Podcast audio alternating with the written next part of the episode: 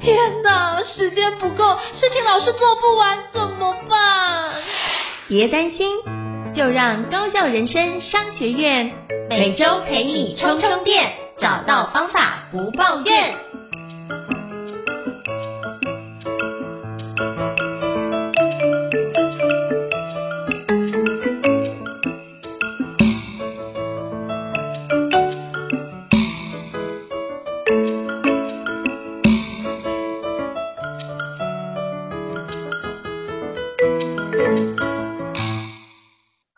伊斯老师想跟您请教一下，今天我们要聊哪一本国际新书呢？今天我们要跟大家聊的是一本大概是两年前左右出版的，它的原文书名叫做《High Performance》，然后最近呢，即将它也要推出这个中文版的翻译书，那中文版的书名叫做《世界冠军教我的八堂高效能课》。这本书的作者呢，他其实有两位，其中一位是知名的这体育主播。他长期呢二十几年的采访生涯，去访问了很多那些成功的运动员，后来也去做 Podcast 的节目，访谈了很多所谓的高水准、高效能、有好表现，而且是持续有好表现的某些这个顶尖人士。然后呢，加上一位跟他一起做 Podcast 的节目的一位心理学者，他们两位呢一起合作，去采访了很多这些顶尖人士之后呢，他们慢慢归纳出说，这些杰出的运动员，这些专业的教练。或者这些杰出的企业家，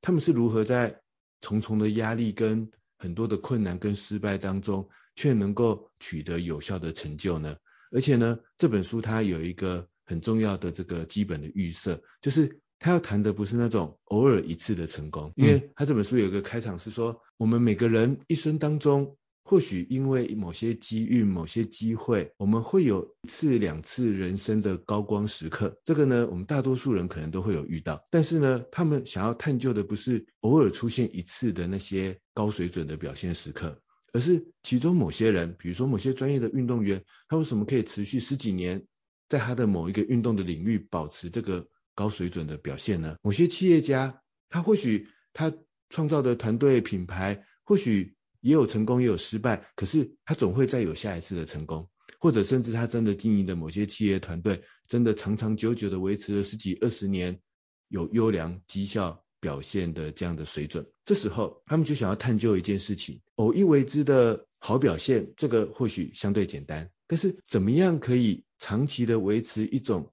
高水准的表现呢？那于是呢，他们就透过这种大量的访谈。然后把它归纳成世界冠军教我的八堂高效能课。今天呢，我想跟应成老师呢，我们从八堂课毕竟有点多，我们从里面挑出三大重点，然后呢做个简单的书摘，嗯、然后来跟各位朋友呢做一个简单的回馈跟分享。我们就来问问看应成老师来跟我们分享一下，在这本书里面他教我们的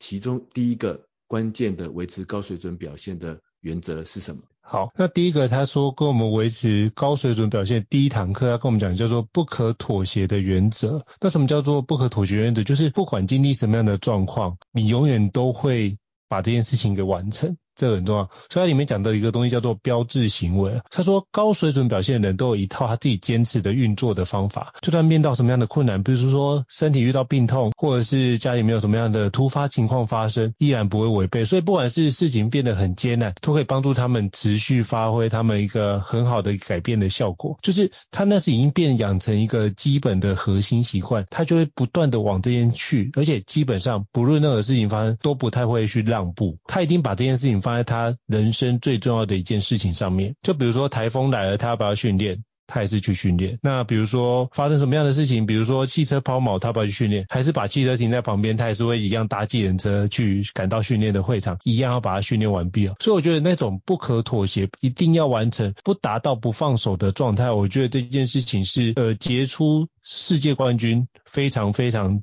在意的一件事就是，他既然要成为一个职人，他就要把这件事情做到。只有这件事情，他绝对不认输，其他的事情他可以输。所以我觉得他已经很清楚，他能够在哪些地方可以输。比如说，他可能生活中很随性，比如说他可能哎。要吃什么，哎，都没关系，我可以每天吃一样的状态。可是我在训练这件事情，我就有非常非常大的坚持。就像我想到之前那个有人访问那个歌神张学友先生，他就发觉他只要开演唱会的时候，他的餐点中餐跟晚餐都是固定的，就是每天吃的内容都是一模一样的。人家就问他说：“那这样的话不会让你觉得很单调、很乏味吗？”他就说：“不会，其实我要做的是呈现最好的效果给我的来的歌迷。那如果这件事情我我因为吃了当地食物而吃坏了肚子，我反而对不起他们的一个状况。所以我觉得这件事情的不可妥协的原则就是，他一定要把这个任务给有效率，而且是用非常精准的方式去完成，甚至某程度会有一种信仰的状态出现，或是有一种仪式感的方式出现。可是我觉得这也就是因为他能够成功，就是不断的每次都能够持续的往下展开成功，而不是偶偶一为之成功之后又有失败，这样就会产生一个不稳定的周期。所以就像伊嫂老师刚刚所提到，如何让他能够一个非常稳定的状态在持续成功，一定有一个不变的东西。但那个不变的东西就是不可妥协的原则，就是它的标志行为。那不知道伊嫂老师有没有哪个地方想要补充的呢？我觉得这本书谈到的这种。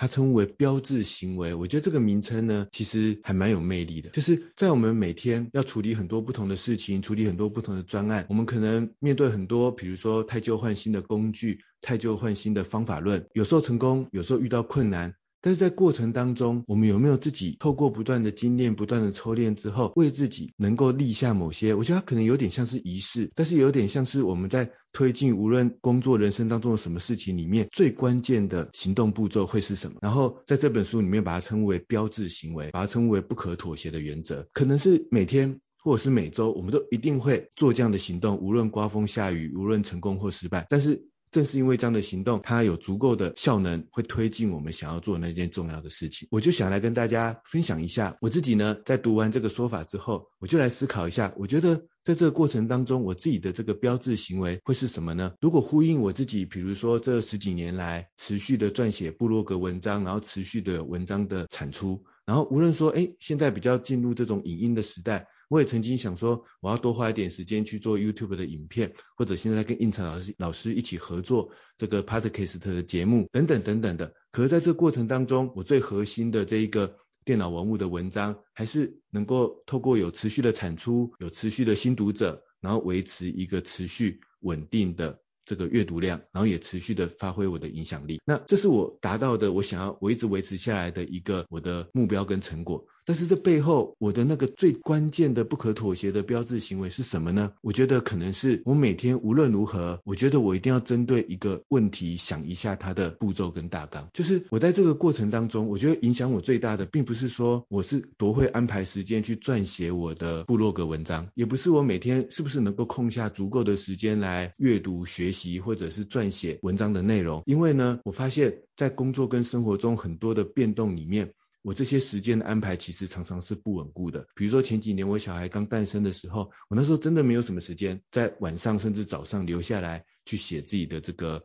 部落格文章。那像去年我做了写了一本书，又开了一门线上课程，然后花了非常多的心力去做拍摄、筹备的等等的工作。那时候也真的是没有什么很大的空档去写我的部落格的文章，可是在这个过程当中，无论是说，哎，时间不够了。还是说在写部落格的过程当中遇到瓶颈了，还是发现诶，大家怎么都去看影片了？这个看文章的这个人开始阅读的人开始变少了。无论是这过程当中有任何的阻碍、任何的困难，我觉得唯一不变的一件事情就是，我每天起码要有一次的动作是在我的笔记里面去思考一个问题，然后写出它的大纲。那这个时间有可能是我早上通勤的时候，有可能是中午休息的时候，也有可能偶尔晚上留下的空档，我可以好好的花半个小时、一个小时。去想一个问题的解决办法，但是无论如何，我每天都会有一段时间，可能短一点，可能长一点，去思考我如何解决一个问题的步骤跟大纲。可是呢，我觉得正是我一直不妥协的维持这一个关键的步骤，所以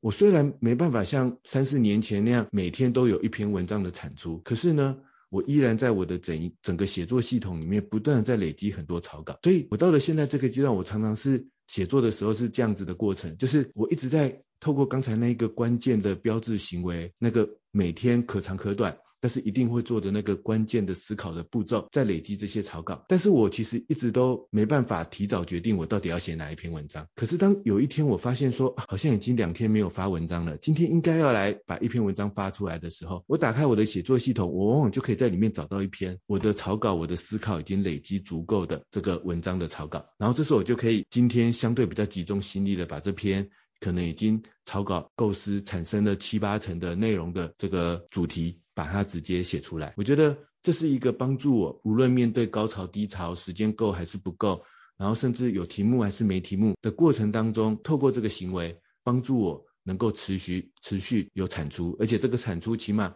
对我自己来说是一个我可以满意的，然后我觉得是我有仔细构思过的，不是临时凑数的这样子的文章的主题跟内容。那这是我觉得我呼应他这边提到的不可妥协的原则标志的行为，然后透过这样的我自己的经验的复盘，我自己的经验的反思，我觉得他确实，如果我们每个人我们就找到一个这样的标志行为，真的就可以帮助我们有效的去维持一个有效的这个高效能、高水准的产出，或者起码比较相对容易维持这样的产出。然后这本书里面也有提到，他说这种不可妥协的、一定要做的、一直维持下去的标志行为，也有一个特征。就是它一定要足够简单清楚，而且这样的行为必须对你的目标有足够的影响力。这边我想要稍微解释一下，嗯、什么叫做简单清楚呢？就是如果你回想我刚才讲的那一段我自己真实的经验，你就会发现我并不是说依靠说什么啊，我就我要去做出什么很复杂的第二大脑的知识库的整理系统来维持我的文章的写作产出。我并不是说啊，我要。花很多时间去做什么阅读跟学习，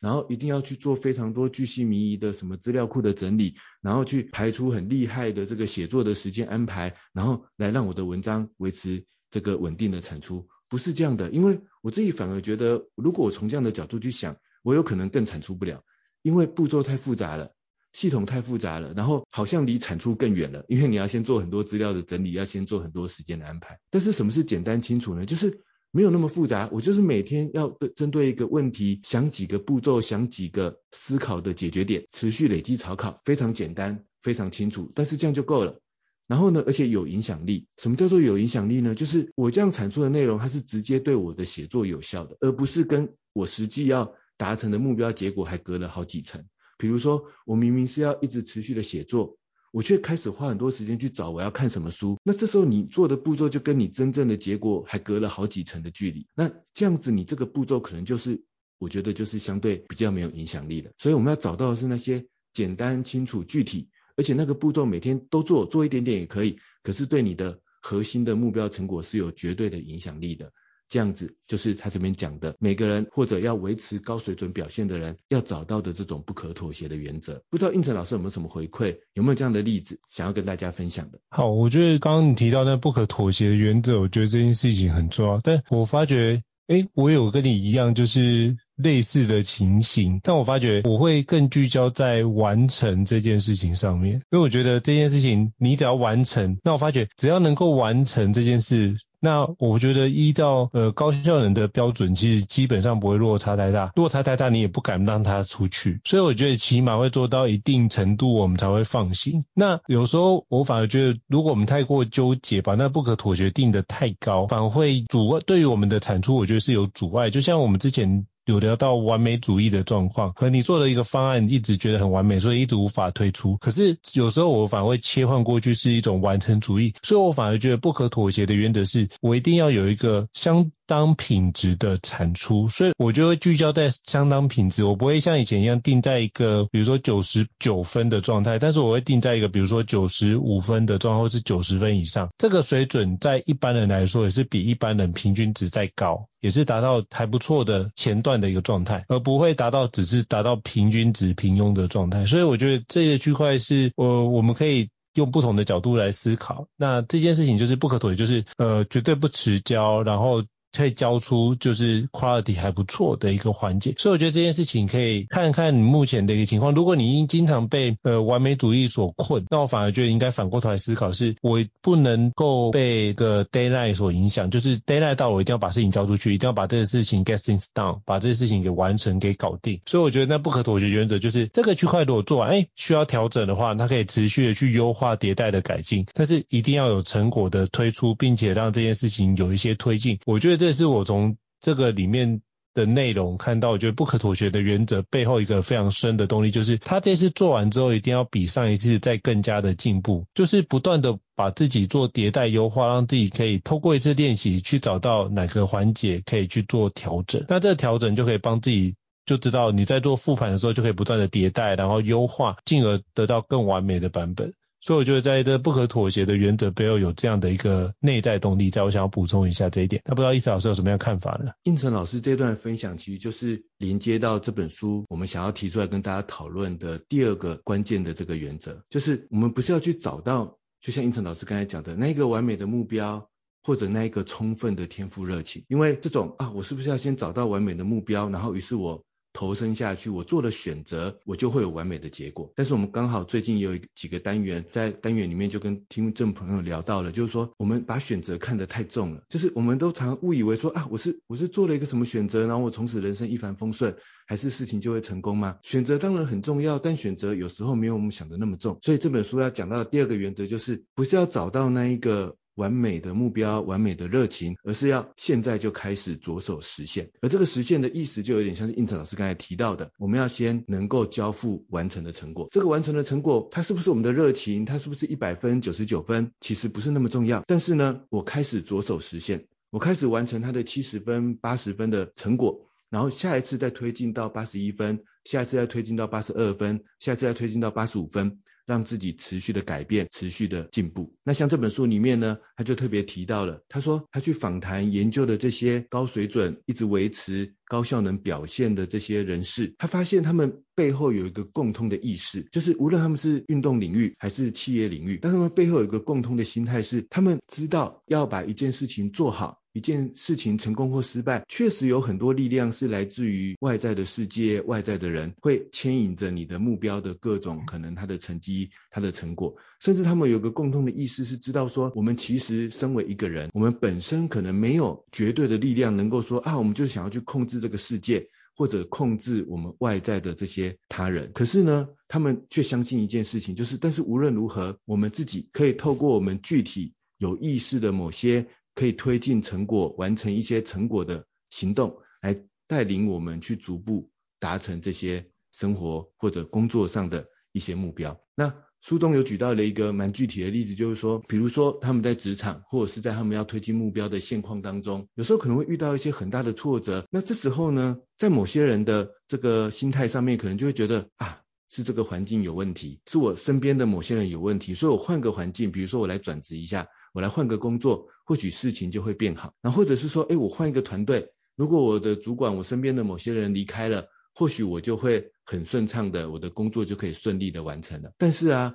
我觉得大家或许可以想想看自己人生进行到现在的某些真实经验，说不定有些情况你也曾经这样想过啊，我现在会做不到，我现在会遇到这样的挫折困难，我现在会卡住，可能是因为环境不对，可能是因为主管或者身边的团队的。成员不对，可是你再仔细回想，你或许其中有些经验是你真的换了一个工作，或者你真的主管被调离开了。可是你再回想接下来，难道你就真的是从此这件事情就一帆风顺，没有任何困难吗？还是原本你遇到那个问题，其实还是一直存在的？因为很多时候，它背后真正的关键，可能是来自于我们自己是如何开始去采取行动的。所以呢，这本书提到说，这些世界冠军，他们不是怀着希望或期待去期待会忽然有一天来出现某种外在力量去帮我们改变环境，或者是改变某些人，然后于是我们自己就被拯救了。也不是去确认说我到底有没有热情，到底有多想要，而是他们只问自己一个问题：既然我现在面对这个问题了，我现在要做这件事情了，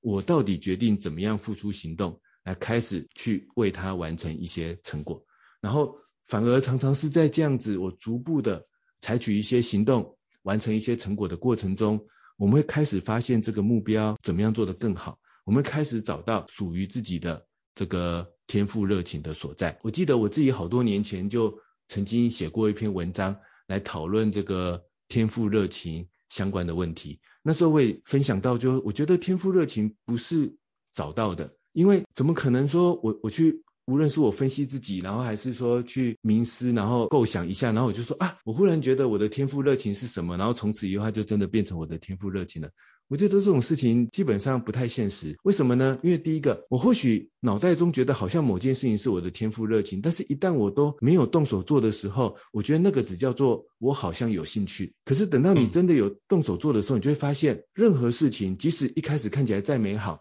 一开始看起来好像真的很好玩，可是你真的做下去之后，你就会发现，它背后你需要跟一些人沟通，它背后一定有些繁琐的琐事你需要去处理。就算啊，我现在很想开一个线上课程，我很想经营一个自媒体，可是等到你真的做的时候，你就会发现，或许你很有兴趣的是，呃，创造某些内容，分享某些知识。可是，在经营的过程，你就不会只是只要做分享知识就好嘛？你会还会有很多事情是，比如说你要管好你的网站啊，你要去想办法去做一些行销宣传啊，然后背后你可能要去管好很多背后的一些行政流程啊，而且。知识分享也一个人的知识也有极限嘛，所以到了某个程度，你就会发现，哎，那我怎么样去找到更多的题目呢？我怎么样让这个主题可以持续下去呢？意思就是说，这背后有很多你动手下去做的时候，你才会发现真正会遇到的问题。而什么是真正的天赋热情呢？我觉得应该是。等到我真的动手做的时候，我却还有信心，我还有方法把这件事情一直逐步的变得更好，一直逐步的去调整。无论遇到再大的困难，就像胤丞老师刚才分享的一样，我一直有在持续的完成，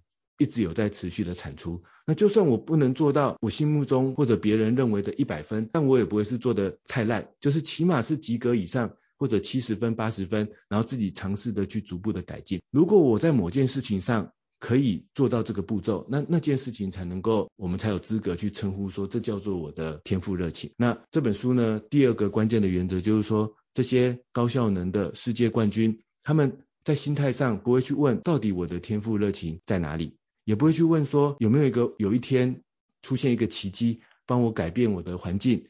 赐给我一个很棒的教练，还是给我一个很棒的主管？他们不会问这个问题，他们只问一个问题，就是说，我现在面对这个情境，我到底如何着手开始去做？开始如何？到底应该如何开始行动？如何开始去完成？然后在这个过程中，如果可以坚持下去，那就会成为他的一个有效的目标。那这边呢，不知道应成老师有没有什么样的补充跟回馈呢？哦，我觉得刚刚伊斯老师分享很多的内容都非常有共鸣点啊，就是你不是找热情的事情，要开始动手做。那我就发现，其实很多人都期待救世主的诞生就可以拯救我们，但是我后来发觉到，就是包含我看过很多资深的前辈做得非常非常成功的，其实真正的救世主就是你自己。那你的世界，你的救世主就是你，所以。你只有从你自己开始做出不一样的行为改变的时候，才会开始你觉得这件事情可以把悲剧变成是一个喜剧的状态。就像之前有说，哇，如果这个区块，如果你近看每一个都是悲剧，可是你把它放大一个高度，其实发觉人生是一出喜剧。我最近听到这句话，我觉得我那时候不懂，可后来我发觉我就了解。包括我举个例子，就是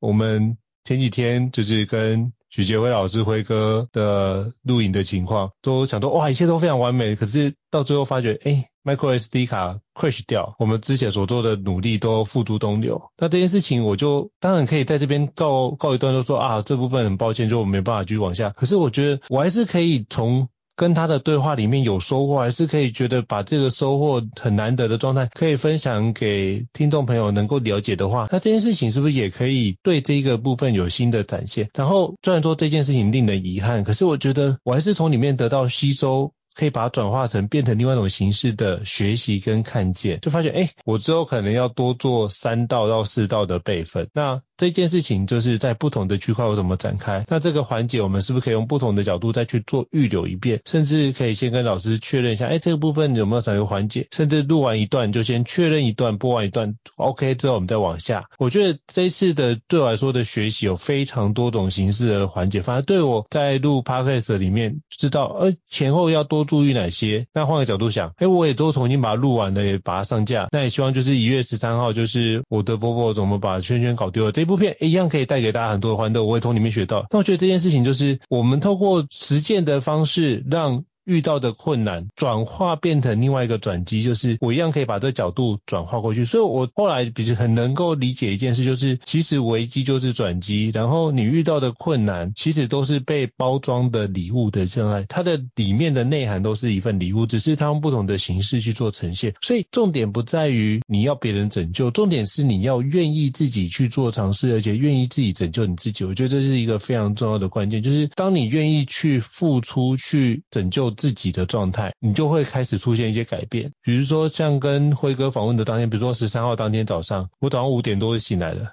脑中在想说啊，今天要播出了，可是我这都没有，都档案都 crash 掉，怎么办？没有办法用。我就问我自己，哎，那这这部分难道我不能够回想一下我当天有什么样的学习吗？我有学习吗？有啊，跟辉哥请教的过程，我有很多学习啊。那我还记得里面的内容吗？对啊，我都有写大纲，我都会有做笔记，我基本上内容都记得啊。那我能不能把它整理出来，可以跟听众分享我的学习？我发觉这三个问题我都可以回答，yes，没问题。那我就开始跳起来，就开始直接在呃我的电脑前面开始录。那当然就录了大概三十分钟，我就把我目前知道的内容真诚的跟大家分享，也很真诚的把这段内容跟大家告知，跟大家做说明。我觉得这件事情就是我尽我的力量做我能做的改变，做我能做的尝试。那我觉得做完这件事情。我反而觉得，呃，第一个我心里面好过很多。第二部分是在于，我觉得这个环节对我来说有更大的成长跟学习。然后我把它转化的那一层意义，那我觉得这件事情就可以有不一样的结果的呈现。所以我觉得这件事情，你问我说有没有热情？我觉得那时候更多的区块是在于第一个原则，就是不可妥协的原则，就是今天这一集我录完，我不管怎样，我一定要让他这件事的内容可以让大家知道，呈现有所学习。我觉得这样的意念是强的。那这些部分就是我。着手去做，并不是因为热情，而是有不甘心的层面在。我不甘心花这么多努力去，却得到没有得到成果。那我希望这件事依然可以开花结果，所以我就会不断的在思考有没有其他的可能性或其他的方式可以往下去展现。那如果有的话，我们多做一定比不做来得好。所以如何往这个地方展现，我觉得这是我从这本书里面，以及就是从许杰辉老师辉哥里面身上，呃，最近我的收获跟。心得，我想都刚好内容或这个原则，但我觉得有这样的共鸣，想要也跟就是伊泽老师以及各位听众报告这样子。那不知道伊泽老师有什么样的一个想法或看见呢？我觉得应成老师的这个例子呢，非常的贴切，就是其实呢。对于尤尤其像是应成老师这样的高效能、高产出，然后一直产出的结果一直维持高水准的这些人士来说啊，我觉得就像这本书提到的，其实他们背后的那个想法呢，老实说很简单。这个简单其实就有点像是我们讲的第一个标志行为，就是很简单、很清楚，但是有影响力。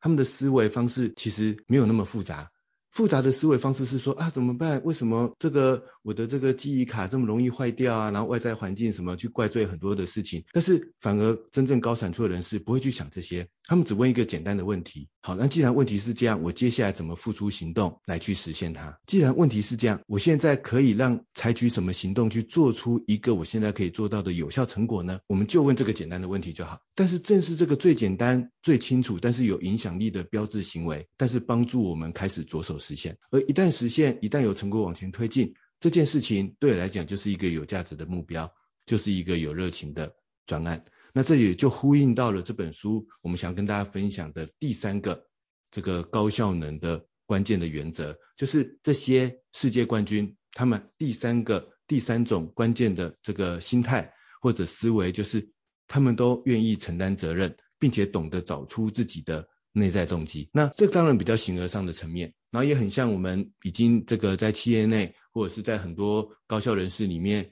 也知道很多年的当责这样子的问题。但是到底什么是当责呢？就是他们的当责想的可能不是到底是不是天赋热情，到底是不是有价值什么什么等等的这么复杂的问题。其实就是很简单，问题都已经出现在我的眼前了，而这件事情是我接手必须要去做的，所以脑袋里面只问一件事情，就是这是我要解决的问题，所以我应该如何采取行动来让它解决得更好，而这样子解决问题的过程，承担这个我要做这件事情我的责任，然后我如何让它开始有些成果产出，对这些高水准表现的人士来讲，往往就是他们最强大的这个内在动机的来源。而这样的内在动机，其实说穿了就是我愿意去承担我需要解决问题的责任，然后我觉得解决问题这个过程当中，它自然就会创造出成果。然后对我来讲就是一件有趣的事情，那这是最强大的动机，甚至比那些什么奖励跟惩罚的动机都还要强大。就像我自己在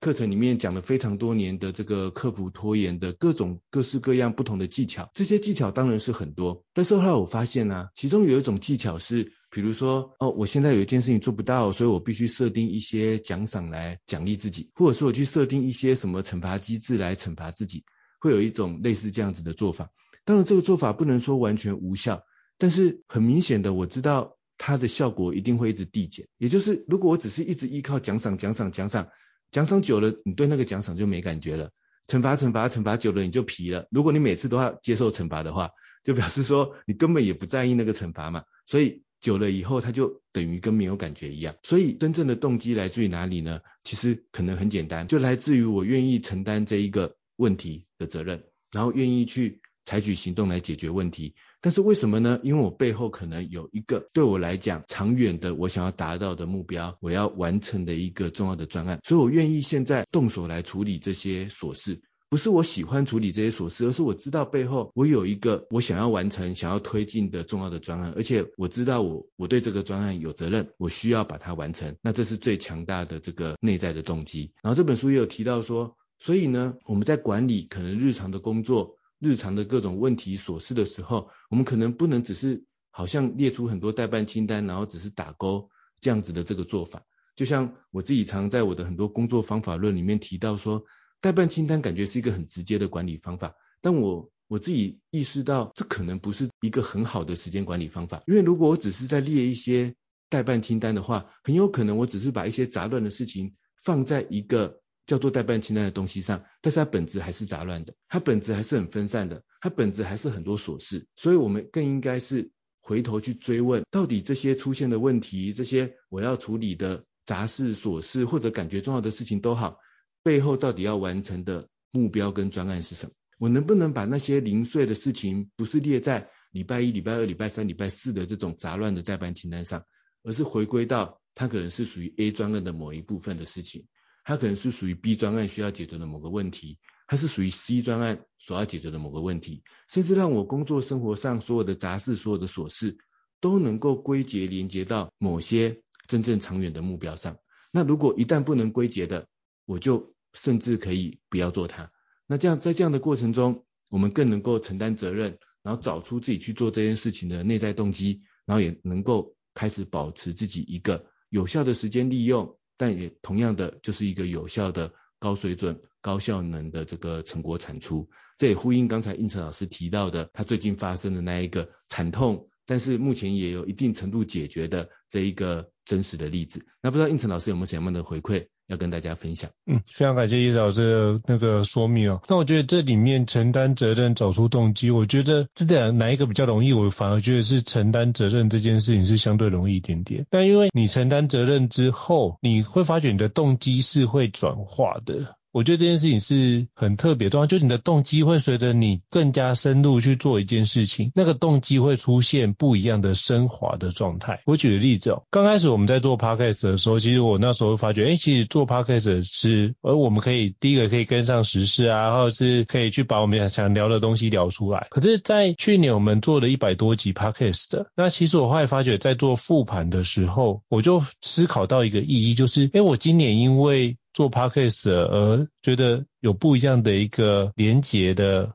富足的状态，这怎么说呢？就是我发觉，哎，原来我可以透过 podcast 的部分来认识新的朋友，跟好朋友们可以做交流对话。但我发觉平常可能有时候，呃，在工作上，哎。很难有跟好朋友对话的状态，可以经由 podcast 的部分得到自我疗愈的状态。哎，我觉得这是我之前没有想过的动机跟意义。那甚至是什么？哎，做完这件事情之后，我可以从其他的呃前辈身上或其他的专家身上得到学习收获。比如说有个伙伴，他是对于这个皮肤保养很好，但我可以请教他，哎，皮肤怎么去做相关的疗效？那再是，哎，比如说糖尿病该怎么做预防？哎，这些东西都是我过去没有想过的，然后可以透过这样的对话去。找出，哎，我什么样的关节点可以把这件事情整合在一起，甚至是，哎，某个新书的作者出版了一本新书，那这个新书的内容也可以给我有很多新的成长或新的刺激。我发觉这跟就是伊史老师在跟很多的作者。在编辑书里面就有新的刺激，这件事情对我来说，哎，一样有达到一样的效果。所以从里面你的动机是会做转换，而那个动机转换，我觉得你可以思考一下，你的动机转换之后有没有包含原来的动机？我觉得这很关键。如果它可以让原来的动机更加的扩展、更加延伸，但你在做这件事情的时候，我觉得那个痛苦的程度会降低，因为有时候我们难免会有一种疲惫感。可是我现在现在之后在录 Podcast 反而觉得没有那种疲惫感，或者是那种仓促的感觉，反而我觉得我。现在更能好好的享受在录 podcast 的这件事情的一个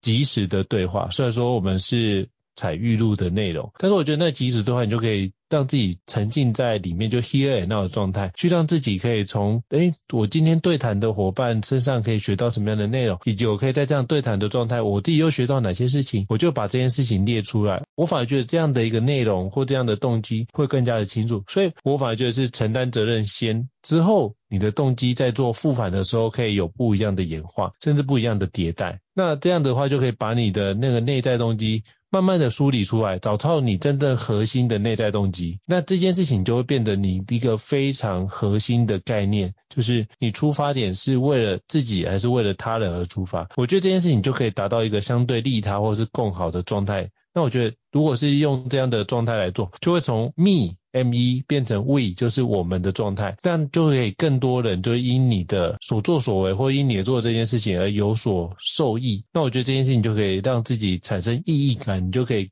找出每做一次，你就会发觉这件事情就会被强化你的内在动机，你就可以更加持续往下做下去哦。所以我觉得刚刚听完伊瑟老师的分享，以及刚刚就是阅读完这本书的一个内容，我觉得想要这些内容想要跟大家做个。补充，不知道伊瑟老师有什么样的想法呢？我觉得胤丞老师用我们一起来合作 Podcast 的这个节目的例子呢，来讨论承担责任，于是我们就可以找出我们内在动机的这样子的一个原则呢，我觉得也是一个非常贴切的实际的例子。所以呢，就为大家来做世界冠军教我的八堂高效能课这一本书呢，它的三个关键的原则的总结。那我想要从它可能不是什么，然后这本书里面告诉我们。所以维持高效能其实可能是什么？来对比这三大重点。首先，第一个就是我们要能够维持一个高水准、高效能的表现，不是说我们需要一个很复杂的系统，我们要去做什么很多很复杂的努力，要去做什么很复杂的行为的安排，可能不是这样，而是可能是一个我们有一个不可妥协的，但是简单、清楚、有影响力的标志行为。我们就是无论刮风下雨，无论遇到任何困难，成功或失败，我们。总是维持那个不可妥协的标志行为，但是那个行为对我们的目标是有影响力的。那这样子其实就是能够让我们维持高效能，第一个可能很关键的重点。然后第二个，如果我们要维持高效能、高产出，可能不是要去找到什么天赋热情，然后从此我的选择就让我一帆风顺，而是更有可能是我愿意现在去面对这个问题，然后就开始着手实现，面对各种外在的困境，甚至面对我不知道。不一定知道我的天赋热情在哪里的时候，但总之我们就问自己一个最简单的问题：现在的我到底可以付出什么行动来去为它实现某些成果？那个会是什么？然后就问这个最简单的问题，开始着手实现。但是这正是让我们之后可以有一个高效能、维持一个高水准产出关键的第二大原则。那第三大原则就是，如果我们想要一直维持着所谓的动力，所谓的一个目标的持续往前推进。可能不是说我们要去找到很多什么动机诱因，可能不是先做这件事情，然后或者是说不是说外在有很多的价值，外在有很多的奖励驱动着我们要去获取这个目标，可能不是这样，而是我们可能只是问自己一个简单的问题：这是我现在面对的问题，我愿意承担这件事情的责任，于是我决定想办法自己找到解决问题的办法。然后开始动手去做，可是，一旦能够承担责任，一旦开始动手完成，自然而然，我们在会在里面持续的去更新我们的动机，甚至持续的更新我们的目标。这件事情，我们甚至动机跟目标的层次都会不断的往上推进。然后这时候，我们找到的可能才是更稳固，然后更能让自己长久坚持的这个内在动机。那这就是这本世界冠军教我的八堂高效能课，我跟应成老师为大家抽练的。三个原则跟重点，那有兴趣的朋友，他最近中文版也即将推出了，也可以去看看他的中文版的详细的内容。好，非常感谢伊瑟老师帮我们大家做一个非常重要的总结跟回馈哦。那也希望各位可以从这本新书来得到很多的收获，就是世界冠军教我的八堂高效人课。好，再次感谢伊瑟老师的精彩的对谈，我们下次见喽，谢谢，拜拜。高校人生商学院，掌握人生选择权。Mm-hmm.